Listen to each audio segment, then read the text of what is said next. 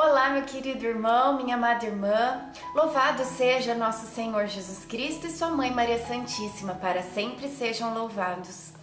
O versículo de hoje para nossa reflexão está em Mateus, capítulo 25, versículo 21.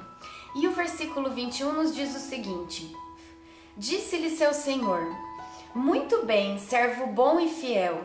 Já que foste fiel no pouco, eu te confiarei muito Vem regozijar-te com o teu Senhor.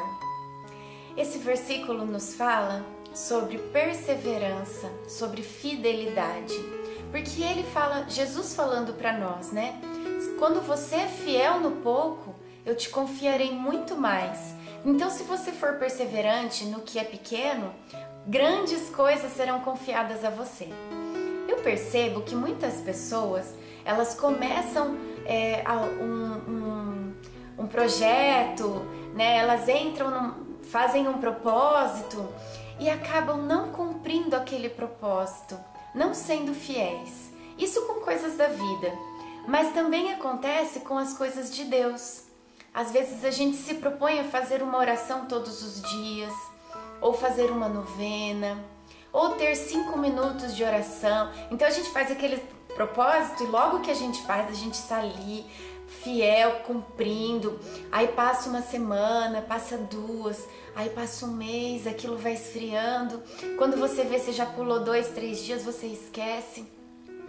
E quando a gente não é fiel no que a gente promete, como é que Deus vai nos confiar mais? É isso que ele está nos dizendo nesta passagem. Portanto, irmãos, se a gente espera alcançar grandes graças do Senhor, a gente precisa ser fiel nas pequenas coisas. E rezar todos os dias é mais do que uma obrigação, porque nós temos que falar com nosso Pai, que nos ama, que espera por nós. E ter este momento de oração com o Senhor é tão pequeno, perto de tudo que a gente faz durante o dia. Se você oferecer a Ele cinco minutos do seu dia, você tem 24 horas no dia, né? Dá para dar um pouquinho para o Senhor. Às vezes pensando no dízimo, né? Se a gente é fiel naquela oferta que a gente dá para nossa igreja, a igreja precisa do dízimo, porque ela sobrevive disso, né? Ou naquela oferta que a gente pensou em fazer, ou se a gente é fiel, por exemplo, em ajudar o próximo, ou cumprir um propósito, uma novena, rezar o rosário todos os dias. Aí sim, quando nós formos fiéis no que é pequeno, aí nós poderemos pensar em esperar grandes coisas do Senhor a gente vê muitas pessoas falando: ah, eu rezei, mas nada aconteceu na minha vida. Mas será que você foi fiel? Será que você rezou apenas um dia ou dois e achou que isso já bastava? Será que você cumpriu com aquilo que você prometeu para o Senhor? Seja bem honesto com você. Então não espere receber coisas do Pai se você também não é fiel naquilo que Ele espera de você. Agora sejamos fiéis, sejamos esse servo bom e fiel Sejamos servos que cumprem aquilo que fazem os propósitos em suas vidas.